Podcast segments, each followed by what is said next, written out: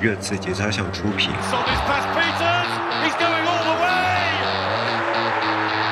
我觉得穆里尼奥这样林志玲，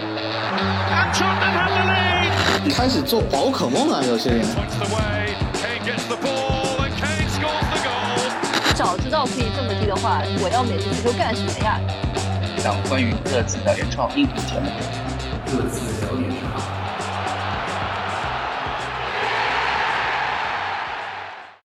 ？Hello，大家好，这里是新的一期《这次聊点啥》，我是你们的老朋友 Jedi。Hello，大家好，我是库里里。大家好，我是蛋蛋。为什么这次没有没有那没有宾语了？哎，是没没有不不是那个没有关系的，没有 title 了，对吧？啊，没有 title 了，没有梗，一下子很奇怪啊，为什么没有没有梗？没有想出来啊，就是你我觉得是这个魔鬼赛程已经把我们压榨的没有什么对，非常的脑力活动空间了。对，是生活把你们压榨的非常疲惫吧？啊，是啊，因为我们这期节目正好是一。一反常态啊，是周中录制，因为某人每次的时间总是掐不准，我就突然临时起意，啊，中午十二点钟赶紧把这个人抓起来，然后跟我们一起录录一期这一期节目，不然这一期又不知道这个周中什么时候才能录录上了，对吧？嗯，我们上周是我们自从马里耶那场也没聊，然后斯勒姆这场也没聊，然后再加上今天。早上凌晨这场比赛是热刺三比一打谢菲赢赢下谢菲联，终于又赢球了，联赛终于又赢球了。嗯，六就就自从自从杰代说我们有了完美的轮换以后，我们又赢球了。啊，也不能叫什么，因为是利兹联我们赢过了，对吧？利兹联赢过七场赢一场之后，我们又赢了一场联赛，啊，又开始向前四看起来又那么有追进了一点，对吧？因为前四双红会各拿一分，我们又距离前。榜首又近了一些些，对吧？呃，这场比赛赛后穆里尼奥应该其实我觉得赛前赛后穆里尼奥的两次说话都比较有一点引起就是耐人寻味啊，有点耐人寻味，引起媒体的一些引起广泛的一些猜测。对，我们先说赛后的那句，赛后那句其实和上一场比赛一样啊。呃，我们在打谢菲联的时候，就今天早上这场比赛打谢菲联，我们最后。下半场四五十九分钟的时候又丢球了，然后又是一个边路传中。丢球的时候，就是穆里尼奥赛后对这个丢球说的是一个，他的用的词是 basic error，基础基础上的错误，基础错误，一加一等于二算错了啊，对。然后前一场打富勒姆的时候那个丢球，他用的是 individual skills，individual abilities，嗯嗯，对。他是用了这两个可能不太一样的词汇，这两个丢球是个人能力不足，这场比赛是个人失误，你就这么理解是吗？嗯，那你们怎么分析这两个丢球呢？我就从我们请中文老师来帮我们分析一下这两个词有什么。我们中文老师并不是英语老师，而且而且我们还要考虑到穆里尼奥的英语水平，他不一定，他很可能是把同样的事情用不同的词就说一说，这种事情我们在写作中也非常常见啊，对，也是可能的，我觉得各种可能性都有，但还有一种可能就是他认为，因为呃上一场打弗洛姆那个丢球可以算是算是桑切斯的错误吧，对吧？当他说 individual skills 的时候，他可能是说桑切斯能力就只有这么一点。对吧？我们就知道桑切斯在一个他呃不擅长的比拼中输给了对对手，所以说这是他 skills 上的问题啊。这这件事情不是错误，所以说我们不能太怪他。就好像呃，就好像嗯，我也不就好像什么呢？就好像我跟杰代比传球的话，对吧？我输给杰代是非常正常的一件事情。但是杰代跟我比赛跑的话，可能杰代输给我也是一件非常正常的事情。这就是 individual skills。嗯。那么，但还是还有一种说那个。但是 basic error 就不一样，basic error 是你可以明显的看到是戴尔在一次头球争顶中冒顶了，冒顶的话他把他的后身后就露了出来，造成我们这次失球。嗯，戴尔他作为一个球队内的头球担当啊，嗯，或者说在防守层面上的头球担当，那他犯了这种错误，这种错误你就不能说他是实力不足，你就只能说他是犯了错误，对吧？他没没有处理好，就好像我跟杰代去赛跑，但是我滑了一跤。那就是 basic error，对吧？所以我大概可可或许是这样子啊。我想听听蛋总的意见。嗯，我是觉得他上一场比赛 individual skills 就是个人技术和能力上的缺失，可能是暗含着说着两个人的问题，一个是，呃，确实桑切斯的能力追不上卢克曼的这个突破，那我所以导致了你戴尔让一个中卫去补追一个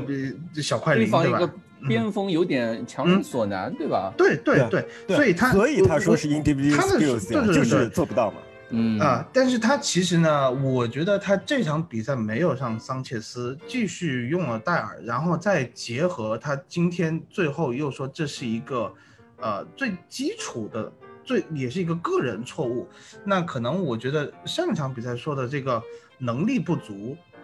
可能也是暗戳戳的点了一下戴尔的嗯这个争顶失误。嗯还有就是这场比赛，他再一次出现这个帽顶失误的时候，你就只能说继续用 individual 这个词，但是把 skills 改成了 error。嗯所以我觉得是其实，呃，这场比赛穆里尼奥有一些把矛头对准了埃里克戴尔，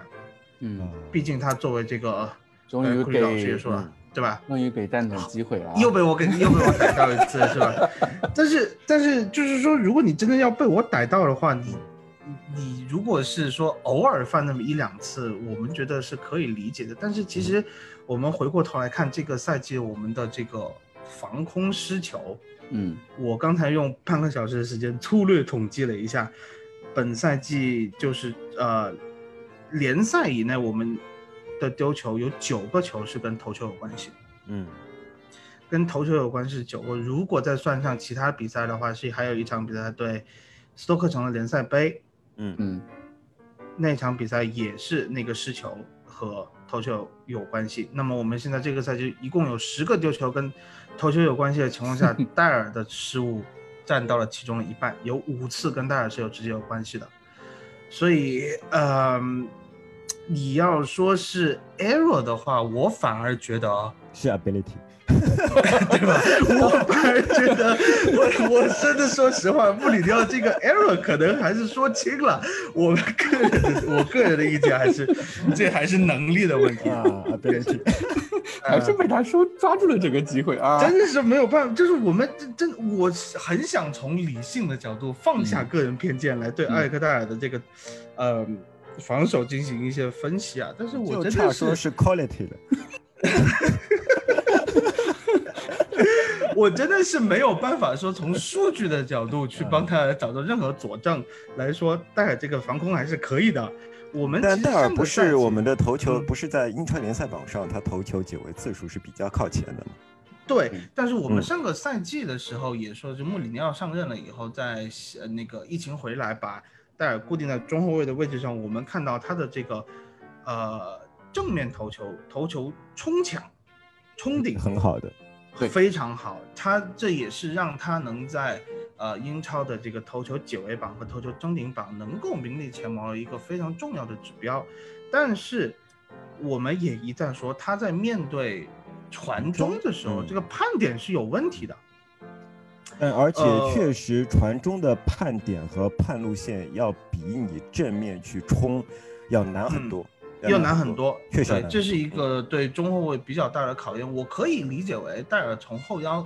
拉回到中后卫了以后，还是在去适应这个呃，就是 FM 里面叫防守站位的这么一个嗯属性的培养。啊、但是我作为，因为我现在基本上踢球也踢中后卫，我觉得踢中后卫很大的一一个就是说，身高不是关键，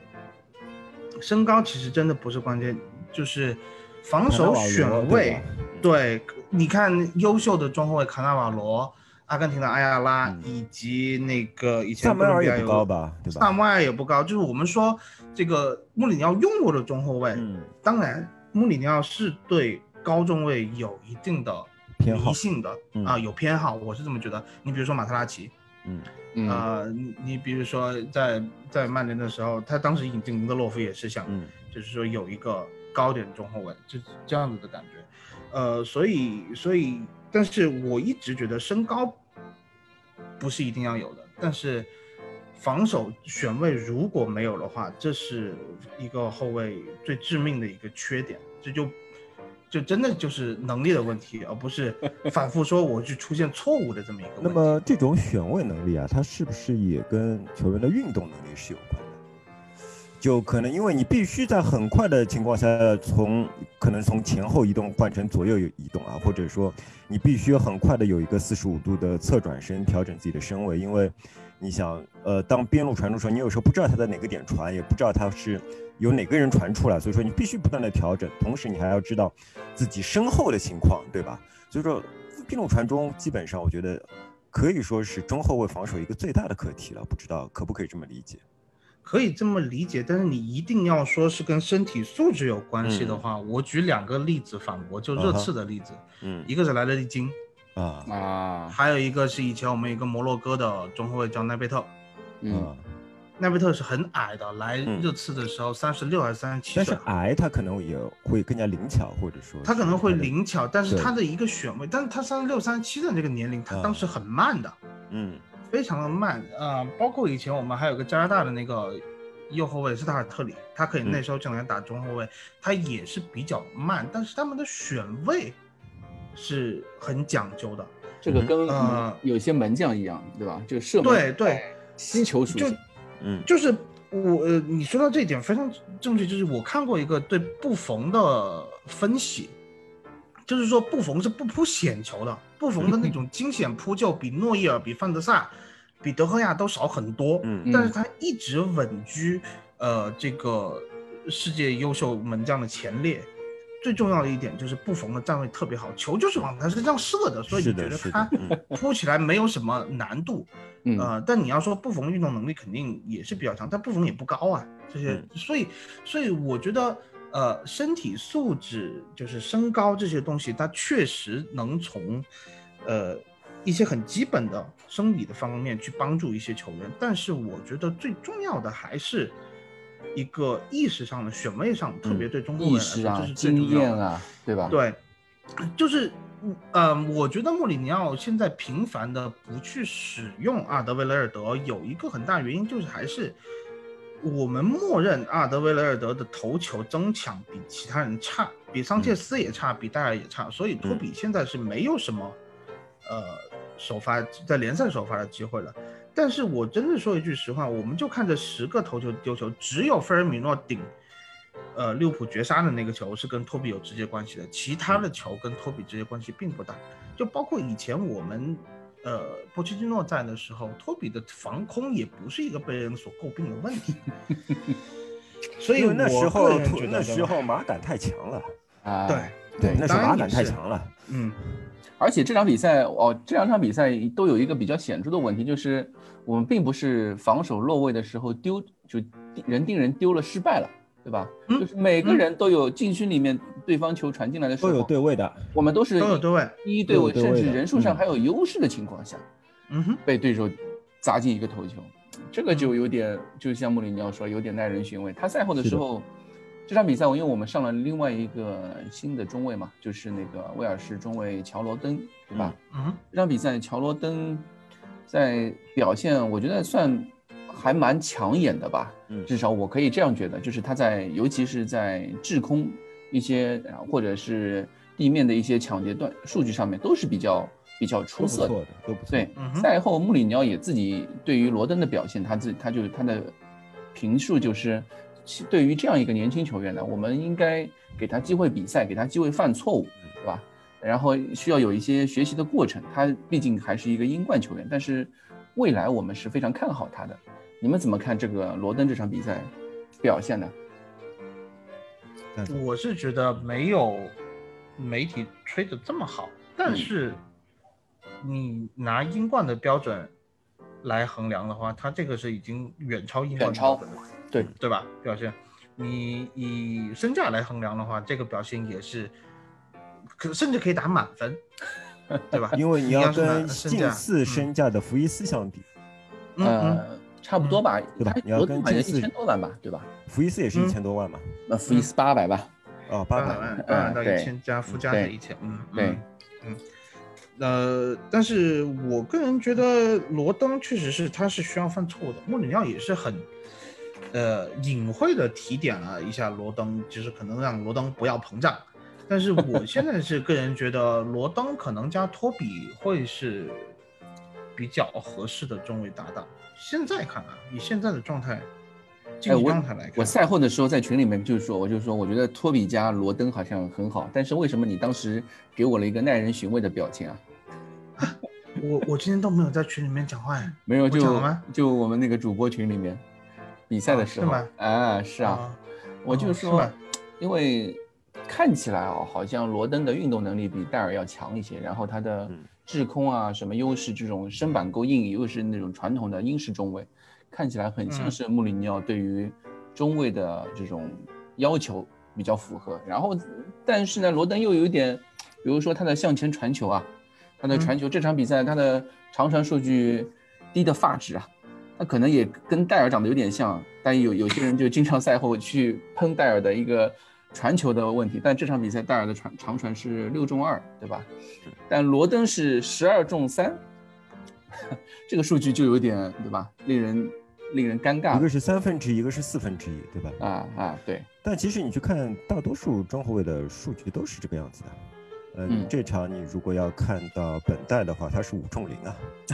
而且我认为本代已经是后场这三个人中向前传球能力最强的一个了。对，只不过他主要是以地面传球为主，不是那种半高球啊。嗯那么你中下的可能很复杂，你要考虑到对手的实力，你要考虑到我们的状态，你要考虑到各种的打法。我觉得啊、呃这个数据暂时不用太当真，嗯。暂暂时不用太当真。但是这么年轻的一个中卫，还是需要一个老大哥来带提携一下嘛。我我觉得你最重要的还是去考量他的防守水平和他防守贡献。这个就是我前面也说嘛，我们已经不去诟病戴尔的，呃，不不去诟病戴尔的防守，而是去盯着他的传球，那说明戴尔有长足的进步。嗯 那现现在看来，我们要回过头来说戴尔的防守问题了。那其实我个人觉得，我刚才看了一下在群里面的这个消息，嗯 我确实是耐人寻味的表情，是因为我个人觉得。嗯呃，罗登向前跑位不是很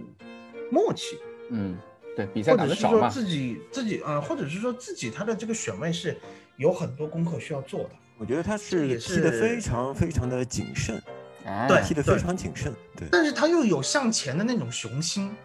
对他稍微有点不知道应该怎么办。对，啊，所以他有时候跑跑过了，这嗯就是上半场有一个球被那个戴尔挡出底线，就是对手那个奥利弗伯克的那个反击，嗯。抢的是霍伊比尔啊，抢的是霍伊比尔，然后就是说霍伊比尔投出犯规的那个球是罗登从中线传回来给霍伊比尔，罗登那个时候都跑到中线去了。我就个人觉得罗登的一些选位，嗯，不是很合理，作为中后卫来说。然后呢，呃，后来有一个球我印象很深，就是，呃，戴尔在拿球的时候，罗登就可能就就在这个球之后啊，就刚刚前面失误的那个球之后，他基本上跟戴尔处于一个平线的状态。我们知道，呃，后场出球的时候，你必须是成一个三角的，这样子这个拉开的空间大一些，传球的。这个这个呃可能性多一些，你传平的话，一被反击基本上就是完蛋的。嗯呃，那个球罗登就觉得有点谨慎，我刚才冲失误了，我这个球稍微往后缩一点，立刻被洛里和戴尔两个人骂，所以我觉得他的这个选位就是他是攻防转换中的选位有一些问题，嗯防守单纯防守当中的这个选位目前来看还是可以的。那么其实选位呃难就难在攻防转换当中。对呀、对嗯，但难就是难在所以我攻防转换当中我就觉得，呃平衡来看，权衡来说，啊，与其让戴尔现在继续在这冒顶，我觉得还是可以给罗登多一点机会。那问题就是，我想拉回来再说一下，我想拉回来嗯再说一下，因为我们当我们以前在讨论我们中后卫的时候，有人开玩笑说后防贴团的时候，我们总是会提醒那些球迷，我们说你要想到我们的中场已经不是我们全盛时期那个中场了，对吧？嗯，但是现在情况又有些改变，其实我们的中场是不错的。嗯呃，我们当我们排出两中场的时候，其呃，我们的霍伊比尔和恩东贝莱都已经称得上是攻防兼备了。恩东贝莱的防守贡献是很不少的，而且他的防防守的积极性也是很不差的。那如果我们有时候打出三中场的话，那么呃，西索科上来，那更是对我们的防守是有极大的加成的。西索科是一个非常明显的。呃防强于攻的球员，对吧？虽对，然他的屏障作用特别好，其实。他是个非常明显的强攻与攻的球员。而我们再看我们其他球员，呃，孙兴民和贝尔温在场上的时候，他们的防守贡献也是非常高的。对，在这种情况下，如果我们还是不断的出现一些失球的话，我们就不能再说是中场有问题，我们要我们我们要承认我们的后防线的球员都是有缺陷的。对，呃，对，对，我觉得，呃，戴尔作为我们非常重要的一个头球担当，那么他在呃防守传中时候，他不尽如人人意的能力，我觉得是不用怀疑的。就是说，戴尔确实在这方面，我们现在已经看到确实是有缺失的。但是，就是我还是那句话，我们不可能拿到一个完美的后卫，对吧？对我们要看到嗯戴尔他的身板他对他的身板特别厚，而且同时呃他的我觉得他分堵射门还是不错。啊这场比赛他可能分堵了三到五次射门，我的印象当中，，他嗯他这个数据是非常高的。那如果不是戴尔的话，可能呃就是换换其他人，可能分堵射门就没有那么有力，那么我们的球门会受到更多威胁。那么说到底还是在有限的牌中，我们要看穆里尼奥怎么打。我猜穆里尼奥心中确实跟蛋总说的一样，是有点窝火的，因为很多东西他都排好了，你说对吧？他每个人所有的定人位置都已经排好了，剩下的就是你要在对子当中战胜对手，而不是输给对手。那么我们最后就是输在我们对子当中输给了对手。我觉得穆里尼奥心情是不好的，穆里尼奥心情是肯定是不好的。但另外一方面，呃。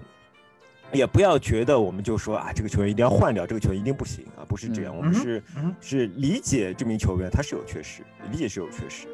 呃，这跟我们说这个球员完全不行，没有希望，不会进步是两回事情，对吧？就是我们还是会去包容一些球员他自己的一身一些自身失误，人踢球不可能不犯错误，对吧？而且每个球员他有自身特点，也有自身能力，对吧？嗯，其实刚才库里老师说到这一点，我呃有一点想帮穆里尼奥洗一下上场比赛对富勒姆的排兵布阵。为什么？呃，上场比赛有人其实有非常多的诟病，就是说桑切斯、奥里耶、西索科在右路黑色哦三连星。啊，这个这个阵容是怎么排出来的？就是这个这个东西是怎么想的？呃，我可以明确的说，这个东西确实是有针对性，针对性就是卢克曼。谁知道嗯帕克还有一招把卢克曼放替补？嗯，当你这三个人跑不动的时候，再让卢克曼上来冲，他是这么一个嗯安排。其实我们如果看过富勒姆的球的话，嗯，在富勒姆基本上废掉米特罗维奇以后，帕克很重要的一个安排就是利用球员单打独斗的能力来引领球队的进攻。嗯他至少安排在场的进攻球员，一般是有三到四名有自己带球突破两三名球员能力的这些球员。嗯，那么如果我们的右边前卫上是贝尔温的话，我认为贝尔温是只能可能跟得住人，但是依然会把防守的阵型打散，我怀疑那场呃比赛是贝尔温他身体有问题吧？身体也有问题。是有问题。呃，拉梅拉没上也是因为这这个你你你不可能跟得上，就是如果卢克曼首发的话，呃，弗洛姆的左路一通乱揍的，但是没有想到就是卢克曼打了一个替补，打了一个替补了以后，他这个把我们其实有点就是。这个不够默契，对田忌赛马的方方式来把我们体能耗尽了以后来来来打我们的右路防守。但是我个人觉得穆里尼奥其实是每一场比赛的排兵布阵非常有针对性。对，这也是我们开场十分钟或者说开场十五分钟进嗯球英超第一的一个非常非常很重要的一个原因嘛，对对吧？呃，但是就是说，呃，我们已经这个赛季有五场比赛在先领先的情况下被对手扳平扳平。嗯或者丢分，嗯，嗯对，呃，我们可以说到，就是穆里尼奥在接受采访的时候反复说，不是我叫球员这么做的。哎，今天我们看到第一次有球员说，站出来主动凯恩站出来承认了，啊，哈利凯恩主动承认说，确实不是教练叫我们做的，但是我们自己心里面会有这种想法，这是凯恩的原话。嗯呃，那我个人的认为是，经过上个赛季刚接手的时候，那种三比零领先都摇摇欲坠，就是不坠，的比赛的洗礼，和这个赛季两场三比三最后时刻被绝杀呃被绝平的这种比赛的冲击，呃，我认为穆里尼奥可能在一段时间里面想去把这个球队的重心完全放在防守上，因为我们的防守是有巨大巨大、超级无敌的问题的。那么呃，当我们要去矫枉的时候，矫枉必须过正，我觉得是这这么一种心态吧，可能导致了整个球员，嗯就是整个球队所有球员，就是因为穆里尼奥会反复强调嗯，防守的问题防守一个人的事，对，防守啊不是后卫的问题，防守不是后腰的问题，不是门将的问题，是所有人的问题。OK，那么在这样的情况下，当可能一次两次打不进去了以后，球员就觉得哦，我应该回来防守了。啊当前场球员也往回收的时候，后场球员他的出球就会盲目，他觉得你没有给我拉开传球的空间，我不知道该怎么办。嗯而且我们刚才也说到，这些球员他都是有短板的，都是有一些能力欠缺的问题的。那么在这样的一个临场变化调整中，可能因为矫枉过正的这个过程，我们还没有达到协同协调，嗯所以在一些沟通和交流上，我们的出球，我们的攻防转换是出现了问题的，所以就是一环一环导致的可能，呃，士气上会更加低落，或者是说信息上觉得，哎呀，我还是守吧，因为 人这种守成的心理，是很正常的。对比去进取的心理，嗯这这这个这个心心态会比较高，是一个就正常人都会有的这么一个反应，就是我现在已嗯经得到的够多了，我就不要再去呃贪太多的小便宜，就是这种感觉，可能就会导致了球员们不断的出现这样问题，呃，所以其实打完富勒姆以后，很多球员非常呃很多球迷非常沮丧。呃，那天我之后我们本来也就是要录节目的嘛，但后来也没录。嗯，我是看到霍伊比尔赛后采访了以后，我个人觉得这个球队的精气神没有垮，没有因为这样连续的丢分，丢十分，我们现在排第二吧，就第一是布莱顿，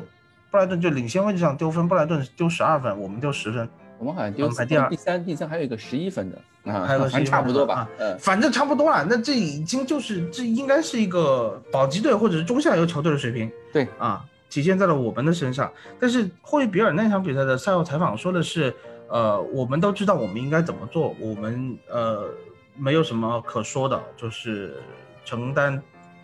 失误和指责，然后看我们下一场怎么样去打回来。我其实当时我就想，那好吧。打完谢联以后再说，因为谢联这个主场我们已经很久没有赢过了，嗯而且去年真的是去年两两回合不胜谢联，我觉得真的是很伤，特别伤啊，非常伤。所以我觉得能打完谢联以后再来复盘看一下球队未来的发展道路，我觉得我觉得没有问题。现在这个球队，而且刚才我们也提到恩东贝莱了，我们现在呃球队的各种。阵型也好，用人也好，我觉得是经过这一段魔鬼赛程、圣诞快车完了以后，呃，我们是本赛季第一次周中没有比赛，我觉得可以进入一个比较好的正轨了。嗯，就是可以让球队好好调整一下，面对对接下来打利物浦的那场联赛了，对吧？对我刚刚想再稍微补充一点，就是我觉得蛋总说的是对的，就是尤其是我们当被呃反复逼平之后，我们很明显的看到穆里尼奥采取了越来越保守的战术风格，对吧？那么但是除了穆里尼奥个人的保守之外，我觉得我们也不能单纯说都是球员被穆里尼奥教的保守的，就是嗯球员自己肯定也想保守。那么在事后，当保守那段时间过去之后，当穆里尼奥想慢慢的啊把阵型重新来压出去的时候呢，球员因为他是一个整体，它肯定是有惯性的。那么这种惯性肯定没有穆里尼奥转换的那么快，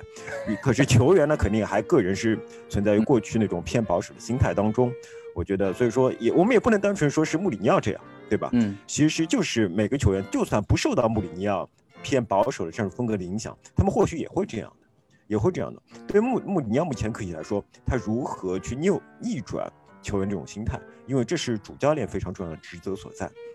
我们也不能单说这全部都是球员的锅，没有主教练的锅，因为主教练很重要的责任就是调整球员的心态，激励球员去进攻，激励球员去完成他的战术安排。如果球员没有完成他的战术安排，我们至少应该说是一半一半，就是球员个人有责任，而主教练没有没有成功的激励到球员，多少也有一点点责任。嗯呃，还有一点我觉得非常重要的一点是孙的，呃，孙的状态的下降。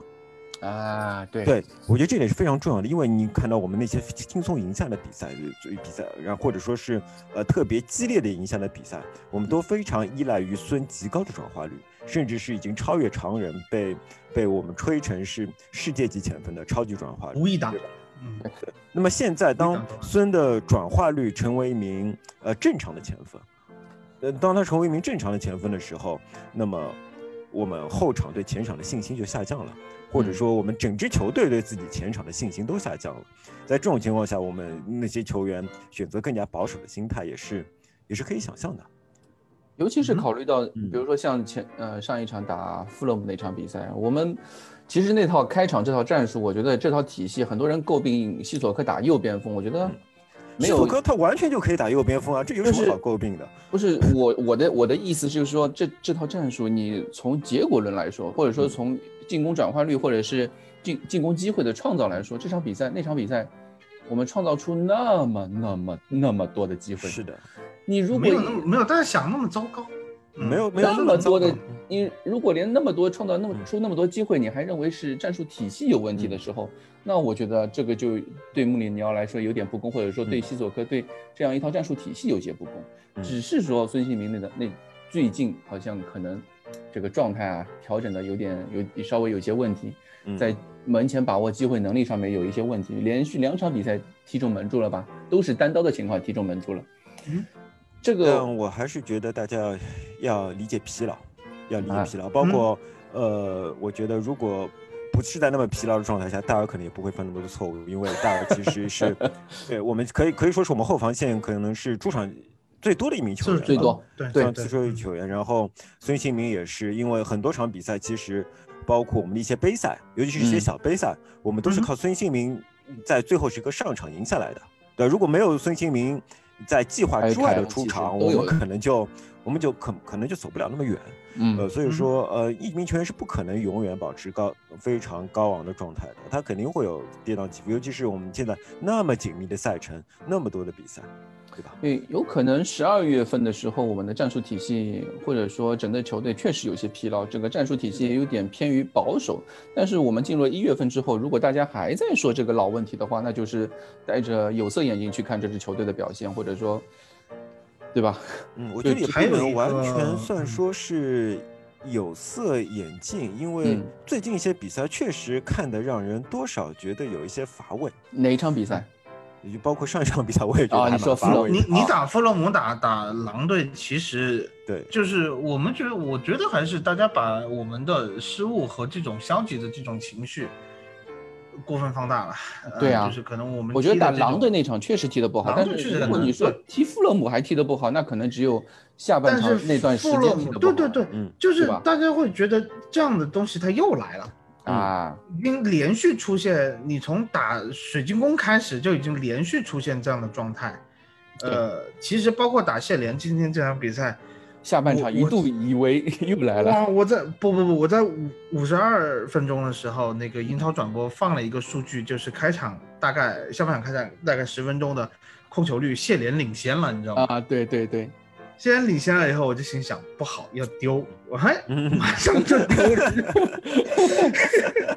对，就其实你可以肉眼看到我们会有这种保守的嗯行为和心态出现。那我们作为就是，而且呃一旦保守，起来，我们是那种失去防守弹性的保守，对啊啊，而且对对，不是那种掌控比赛的保守。我觉得像之前打利物浦啊，打那个曼城那种的那种保守，对对对，可以阿森纳呀，对吧？都都都弹得出去，我们没有什么弹性，就是很消极。呃前前段时间群里面大群有人说嘛，就是说我本来就是看热刺就是看美丽足球的，嗯，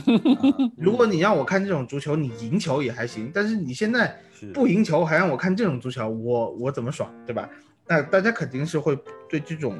消极防守的这种，哪怕不是消极防守，嗯。是战略防守的这么一个策略，都会有一些不良反应。我觉得是是可以理解的，我觉得啊是可以理解。嗯嗯，对，那这但这我觉得这肯定不是穆里尼奥故意要踢这样的足球，确实是我们在经历一系列打击之后，呃，球队需要慢慢缓过来。嗯其实刚才你讲到十二月份和一月份的比较，我个人认为还是一个就是破题解题的问题。十二月份我们就是拿了那个月最佳教练了以后，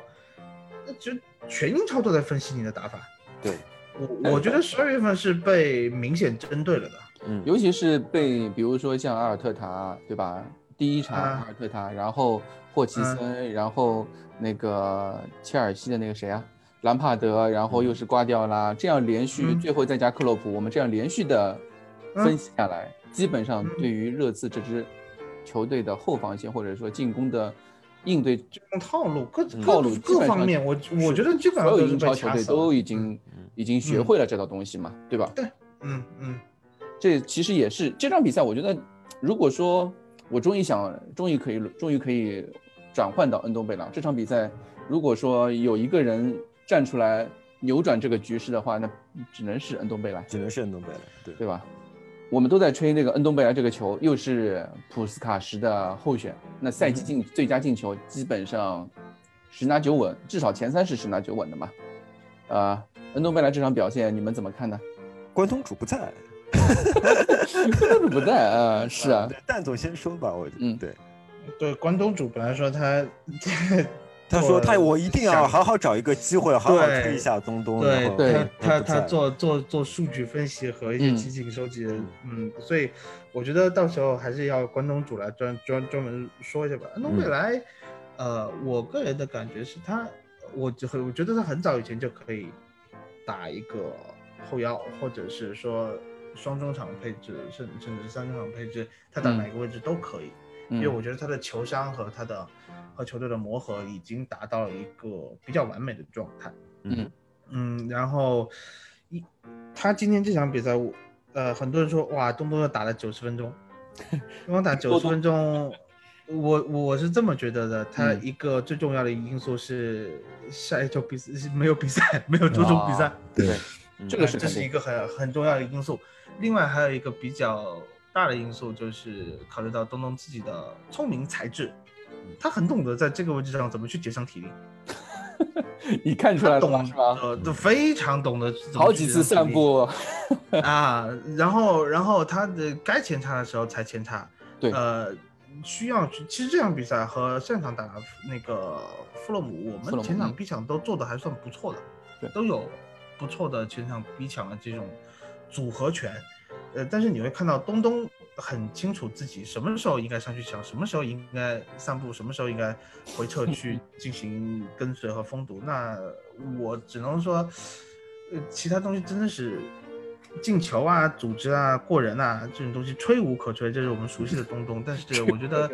呃，对吧？我我是觉得吹无可吹。一个阶阶级了，对吧？他接那毕竟近那个世界了，他接近接近那个世界了。嗯嗯嗯嗯，呃，但是他能够节省体力，知道自己。嗯我觉得穆里尼奥每一场比赛是有跟他说的，你今天这场比赛六十五分钟体能，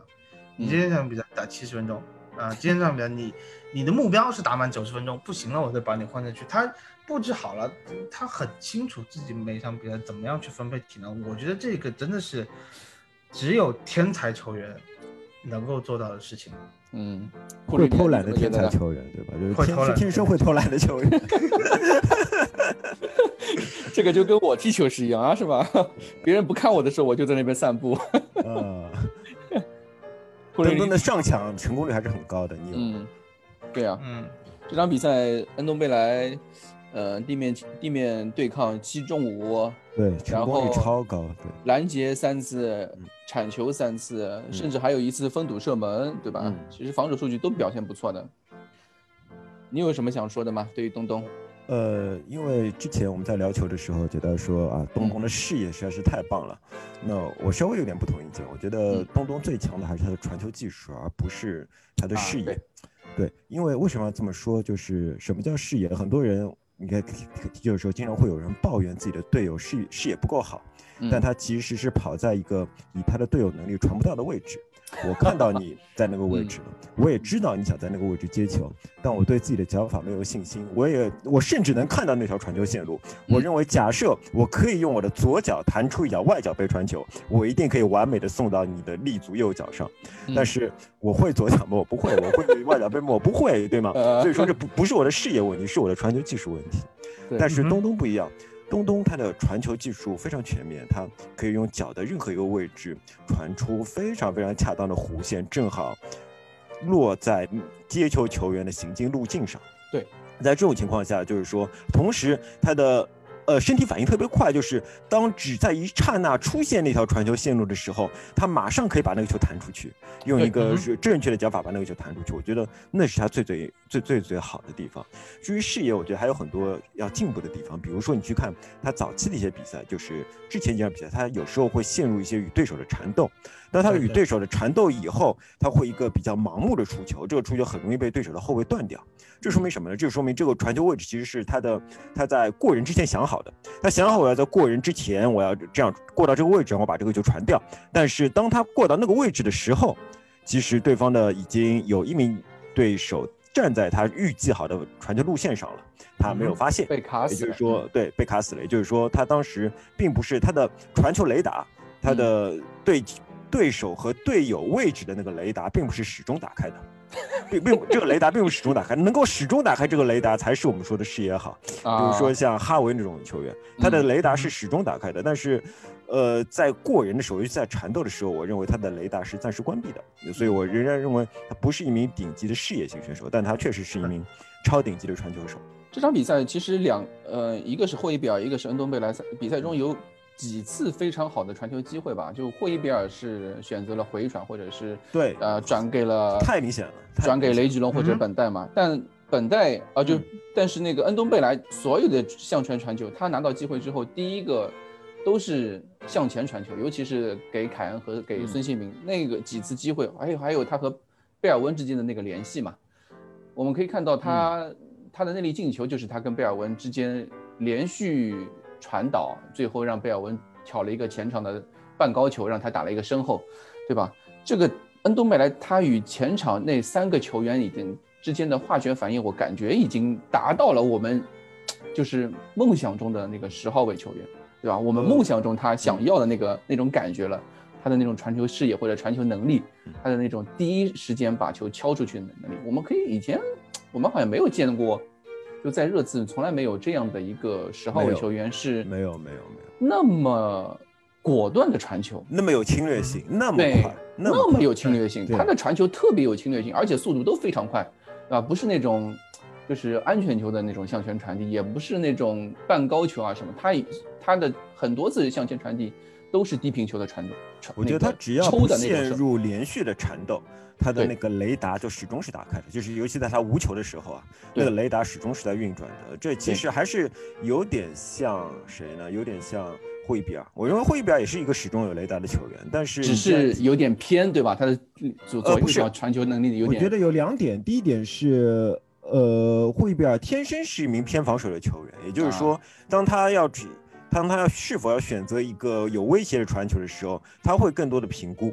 他会想，就是说。我失误是要紧的，呃，恩东贝莱是觉得我失误是不要紧的，因为后面有人擦屁股，因为有霍伊比尔在。对，但霍伊比尔会觉得我的失误是要紧的，所以说他在传球上会比较保守。对对对对，这是一方面。对，另外一方面，我觉得最近霍伊比尔的状态是有下降的，也就是说，我们这场比赛看到了很多霍伊比尔的回传球，他在以以往的，如果他是一个满能量的状态，他可能是会选择向前传球的。霍比尔的向前传球没有他这两场比赛表现出来那么保守。他是有能力的，但他这两场比赛非常明显，他的向前能力下降了很多。他一脚出球的机会，以前他会一脚出球，现在他会调整两到三下，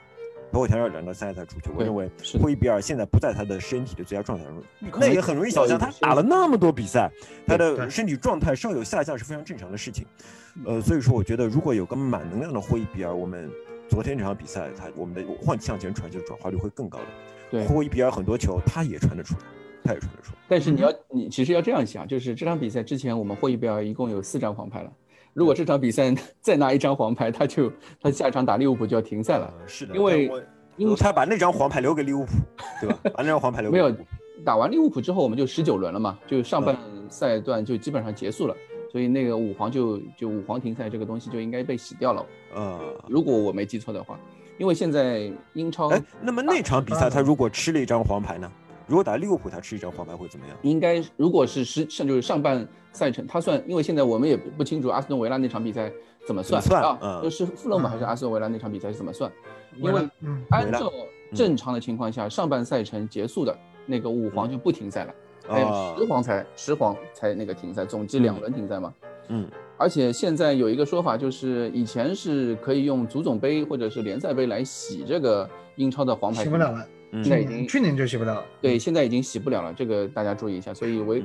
这场比赛，我觉得霍伊比尔是带着紧箍咒在踢球的，啊，很有道理，很有道理。带着紧紧箍咒踢球。而且我其实还想说一点，就是我们就是现在有一点点啊，就是对于恩东贝莱有一点有一点点依赖。你可以看到，当尤其是上半场的时候，恩东贝莱体东东体能非常好的时候，你可以看到我们的前场推进是无敌的。嗯，尤其是恩东贝莱向前传递，想给凯恩和孙兴民的输向前输送输送这个能力是无敌的。嗯他们频频可以创造出各种各样的杀机，尤其是上一场打富勒姆的那场比赛，孙兴民光光上半场就有四次，呃三次极佳绝绝佳机会来破门。可是，但是恩东贝莱还是有那么一点，我们可以看到这场比赛虽然打满了九十分，他在下半场的时候还是会有一些体能下降的情况，造成尤其是我们现在是呃双中场吧，两个后腰的时候，恩东贝莱需要担当后腰有很重的防守任务更重的防守任务了。对，所以对于整个球队还是会有一些些的，我觉得和就是球队在下半场的时候，最后那个阶段，整支球队会疲软，或者说在防守中被摁着打的时候，还是和恩东贝莱这个体能是有一些些关联的。因为恩东贝莱没有办法去承接那种上半场那种向前传球啊、向前输送啊、攻防转换的那个枢纽的作用的时候，整个球队没有人站出来像恩东贝莱这样去做这样一个位置的一个人选，凯恩有的时候他也做不到这样像恩东贝莱这样的推持球推进能力，所以下半场我们的攻防失位和恩东贝莱还是有一些作用的。这场比赛我让我很惊讶的就是，因为我们是打双中场嘛，恩东贝莱下半场 那个丢球的时候，我觉得哇，恩东贝莱不行了，真的不行了。我在群里面也在跟你们说吧，对，呃恩东贝莱能不能踢双中场，能不能嗯占这个后腰的位置？啊，丢球的时候我觉得哇，那个剧情剧本又回来了。嗯但是天才就是天才，对吧？天才就是天才，他用自己一个不可一个思议的。不可预知的 天才，所谓天才究竟就是不可预知的，对吧？他怎么会出现在那个位置？他怎么会在那个位置射门得分？就跟樱木花道那个时候你，说他是故意的吗？那个球，他是故意的，我可以是故意的，他绝对是故意的。他那个球，你可以从那个慢镜头可以看到他的眼睛、他的用力、他的发力、他那个余光，他就是这个位置就是奔着射门去的。那他跑过来的时候，那个球，他第一时间转头的时候，他看了一眼门将在哪。我嗯看了一下 MOTD 的另外一个角度，嗯，那个时候他看了门将在哪，而且如果他那个球如果是想传中的话，他的那个脚腕搬过来要搬的更不可能多一些，啊他他搬不过来了。对，我觉得那个球他也没有其他选择了，他他也没有其他选择了。那个是最好的位置，所以我就说，我觉得他可以扣过来吧，嗯，他他他可以不一样，完全把球停下来扣过来，那个就不一样然后再那也太难了吧？那他怎么嗯把自己的身体再扭过来？再甩出去啊，把人对整个人甩出去，我记得嗯是哪一场比赛？是打利兹联吗？还是打狼队？他有一脚就是下半场的时候，也是在那个位置，嗯，嗯他是左脚一脚抽射打在了门柱上面嘛。对，是也是一月初期的那场比赛，我记得就是恩东贝莱他的这种在进攻上面的天赋，现在已经释放到，已经我们不知道他还有多少，因为说不定还有，说不对，定还有。可能说不定还有，但是他唯一限制他的就是他的体能状态。他球队确实，我们现在有有有一点点我我感觉就是患上了恩东贝莱依赖症这个毛病。我们以前说我们患上了孙凯连线的依赖症，但是孙凯依赖症渐渐被对手摸透之后，我们发现我们有了另外第三个人站出来，那个人就是恩东贝莱。可是恩东贝莱还是有自己的一些毛病。那且看我们谁没有毛病的，对吧？对，且看恩东贝莱之嗯后他的体能的发展是怎么样。就像穆里尼奥说的嘛，每一个每个球员都在改变，对吧？每个球员他的改变是靠谁呢？不是靠教练，是靠他自己嘛，对吧？这个话我不是在说阿里，也不是在说贝尔，我说的是恩东贝莱。嗯，我们但是你要想到，如果恩东贝莱再继续进化下去的话，你是留不住他的。呃，我一直在想，我们需要一个第三得分点。但如果恩东贝莱成为那个第三得分点的话，那恩东贝莱也太强了。啊，嗯强不是个，首先强不是一件坏事，对吧？强是一件好事。未来的事情未来再说。我觉得先把这个赛季，比如说，先把我们记得西索科在西索科在纪录片里面也说过嘛，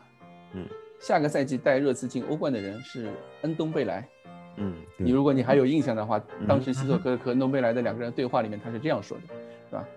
所以恩东贝莱下下半赛季的，就是表现能不能成为我们球队前场第三个支柱啊，第三个。最粗的那个大腿啊，嗯，我们且看之后球队的表现，对吧？有两点我不太同意你，嗯，你说，我我个人觉得现在我们没有什么特别的依赖症，包括恩东贝莱，我觉得不算是依赖，因为如果你要依赖一个人的话，你不会说我去给他做这么多擦屁股的工作。嗯，我去给他进行这么多的阵容调配和位置的更换，我觉得没有特别的恩东本来依赖症，因为如果你依赖他的话，我不认为他会有这么自由的发挥。嗯，啊，第二点就是我觉得，呃，刚刚说第三得分点可能是恩东贝莱，我觉得不太可能，我是我是觉得第三得分点是奥里耶。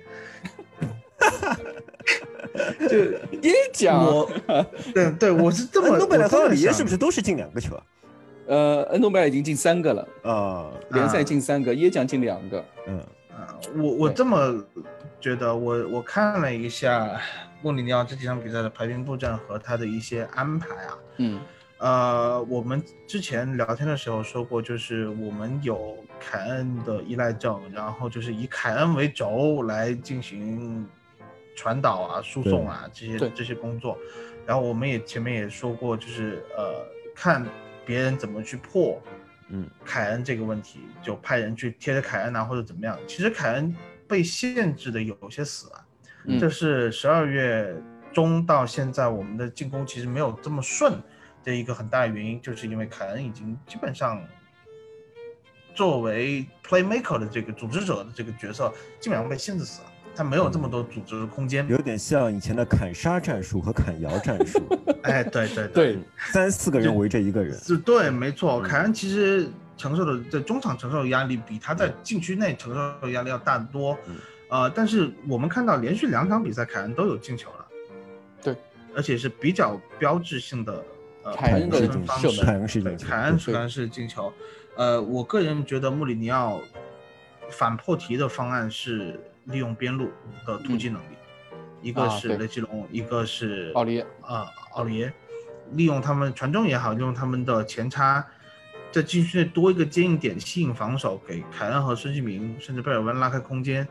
给外围的那个霍伊比尔和恩东贝莱创造远射的机会，他都是有帮助的。所以我不认为我们现在对任何球员有特别大的依赖症。当然。你从数据的角度分析，进球只能靠孙兴民和凯恩，但是从整个战术体系的打法来看，我不认为有很大的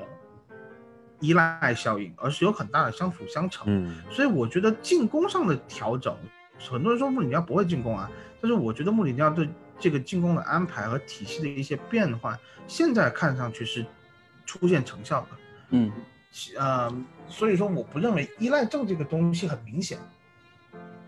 嗯哼，呃，我基本上我我还是蛮同意蛋总的说法的，就是一点是，呃，我是觉得穆里尼奥在大家的刻板印象中确实是个保守的教练，呃，我们最近比赛中表现的出来的内容也是偏保守，甚至要说是偏消极的。但如果你去看上场比赛给出的排兵布阵的话，穆里尼奥给出了一个宽度很大的阵型，呃，同时也是一个在气质上是想要进攻的阵型。而当他给出这个宽度很大的阵型时，我们后场的。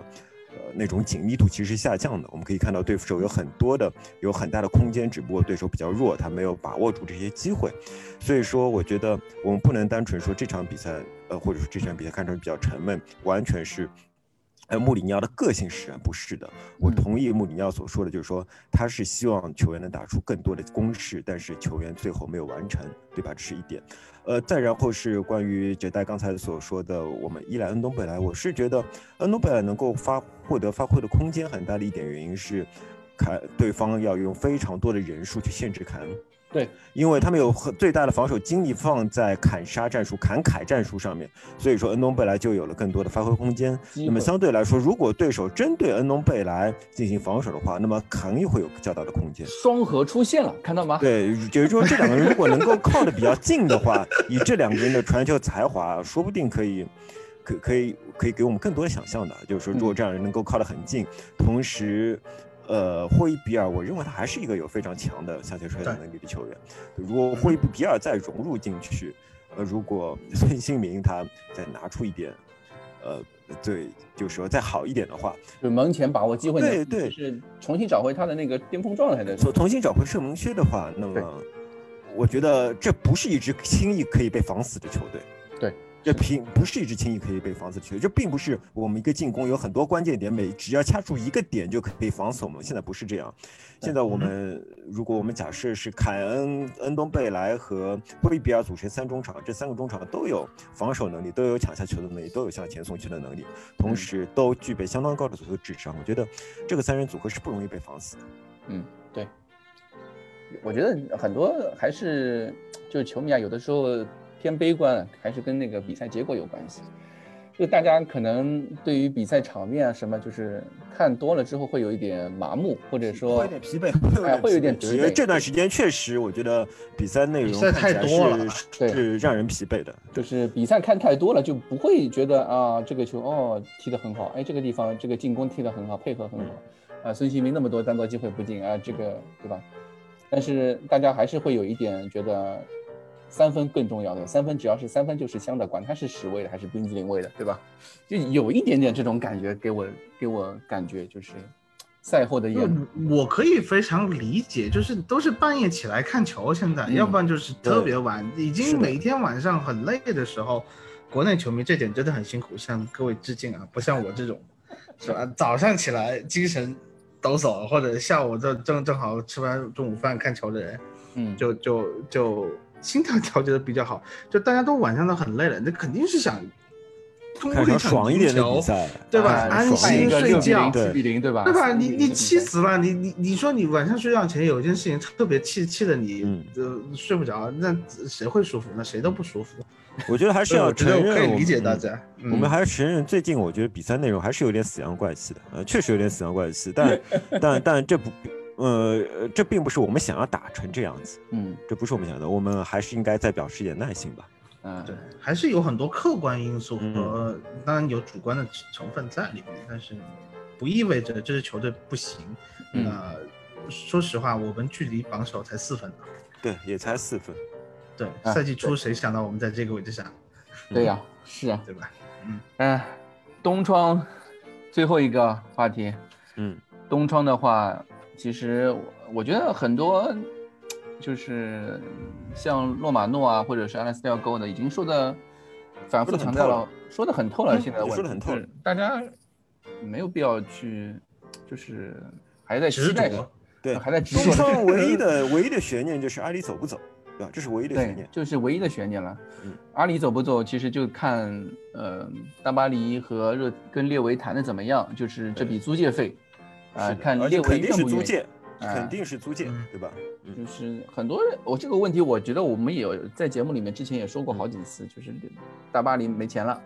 啊，很多人觉得很诧异，那确实是这样，而且不不是一个窗口没钱了，已经是已经是第二个窗口没钱，去年夏天就已经没钱了，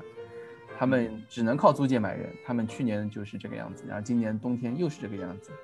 他们也很想要阿里，嗯。他们本来中场就很薄弱，他们现在想要一个进攻型中场，呃，但是怎么说呢？这个我们也很喜欢阿里，阿里可能也很喜欢热刺，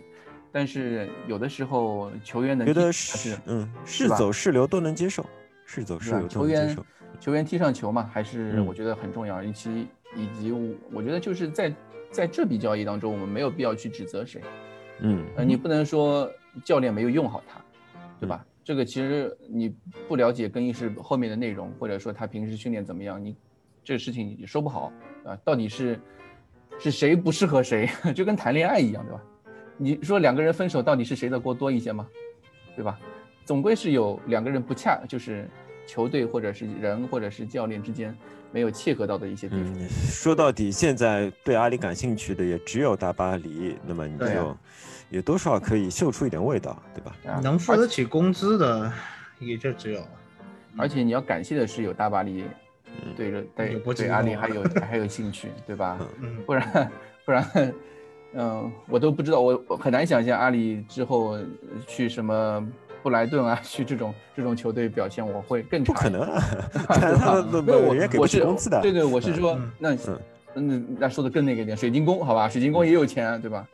这这个这个就是就是互相选择或者他们去谈判的东西。如果阿里拿热刺能够拿到一笔租借费，一一笔相能够跟阿里的能力、跟他的身价和他的合同相匹配的租借费的话，我们可能会在转会市场上面有一笔类似的租借交易的投入。可是租借交易，我觉得也，对，就是钱只有一点点嘛，就但是嗯那谁呢？很难嘛。你不会在暗示埃里克森吧？我不，我不，我没有说我在说埃里克森，我、哦我对埃里克森并不是那么的，他不喜欢埃里克森的，他不是你。我不是。嗯，我如果你如果你说埃里克森，我就我我就马上立马反驳你刚才谈恋爱那一段，我就又相信爱情了。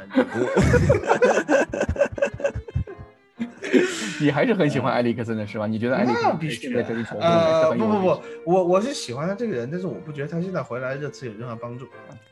是的，我很担心，就是说我们假设啊，假设嗯埃里克森回来的话，我很担心他会成为类似于贝尔这样的一啊个，状态。我觉得他现在状态跟贝尔可能差不多。差不多对吧？我是我也是有这样的担心，就是所以我一直没有提埃里克森这样，嗯，就是因为我你说球队没有开定位球的好手，贝尔不就是吗？对吧？那他他在场上可能会比贝尔做出更多的贡献吧，我也我也讲不太清楚。嗯呃，但我们现在提，我觉得我们可以得出一个结论，就是关于埃里克森是高层肯定有所讨论，对讨论的结果是倾向于不要他，但嗯并不是，但并不能把话说死，对对吧？没有完现在状态全否决就这样，嗯对嗯，没有完全否决。东窗就是一个看机会的嗯，窗口，以及尤其是最后一周吧。现在我个人冥冥之中觉得会把加扎尼加给出掉。加扎尼加出掉也没用啊。加我知道，不不不，他减少一个那个外援名额，杰德联赛的森外援大概率是回去的。对，嗯杰德森大概率会走嘛，那空出两个名额呢。那你要是欧联还是踢不上呀。欧联还不加加和和杰德森都加扎尼加踢和杰德森不在欧联杯名单都本来他们就不在欧对联杯里，对本来就不在欧联杯名单，所以你阿里走的话，我觉得，嗯就是我不知道怎么说啊，就是我个人觉得东窗可能热热闹闹说了这么多，其实最后什么都没有，什么都没有什么都没有，我觉得这是可能性最大的。对对对，因为因为这个阵容其实你说不稳定嘛，现在这个阵容已经稳定了。嗯，你除非是有明显集战力进来，或者是说有明显的资金流注入，对，能对球队起到帮助。我不认为你去做任何的交易能带来更多的帮助。就像穆里尼奥说的嘛他说啊中后卫的问题，你花七千万买嗯欧洲全欧洲最好的中卫之一，问题就能解决了。但是我我们有钱吗？没有钱，对吧？我们只能培养罗登，让他犯错，看他，对吧？看他犯错，给他去对进步的时间，对吧？有他把罗登摆出来，其实已经告诉大家了，别想了，这就是我们东窗买入的中后卫这 这感觉，嗯，对，好了，我们这期节目也说的差不多了，呃，是不是啊？是差不多了吧？差不多吧。差不多了。嗯嗯，哦，最后最后给我给我们热词电台打一个广告，就是，嗯、在大家如果在喜马拉雅上面关注我们的话，可以看一下我们同时还有另外一档节目，节目叫热词电台，会邀哦请每天应该不是每天吧，可能比赛日你现在每天都要直播了？没有没有没有，比嗯赛日后的那一天会在哦晚上十点钟左右，在喜马拉雅上面直播，让大家 call in。嗯，让大家给大家连麦的机会去嗯抒抒抒发自己内心的情感，或者说聊聊对热刺的感受啊，什么什么，对吧？我们就叫你的热刺，我的心啊，对吧？这这个节目，这妈土。你觉得这次聊点啥不土吗？就是那么土。呃，非常接地气，不能说土嗯啊。对，就是一个让大家来一个让大家来够来跟我们连麦，讲讲自己对于热刺这支球队的一些感想或什么。欢迎大家有机会的话能够呃连麦进来和我们聊一聊，对吧？嗯、好了，我们今天的节目就到此结束，感谢各位收听，感谢库里里，感谢蛋总，谢谢大家，嗯，谢谢大家，拜拜，拜拜。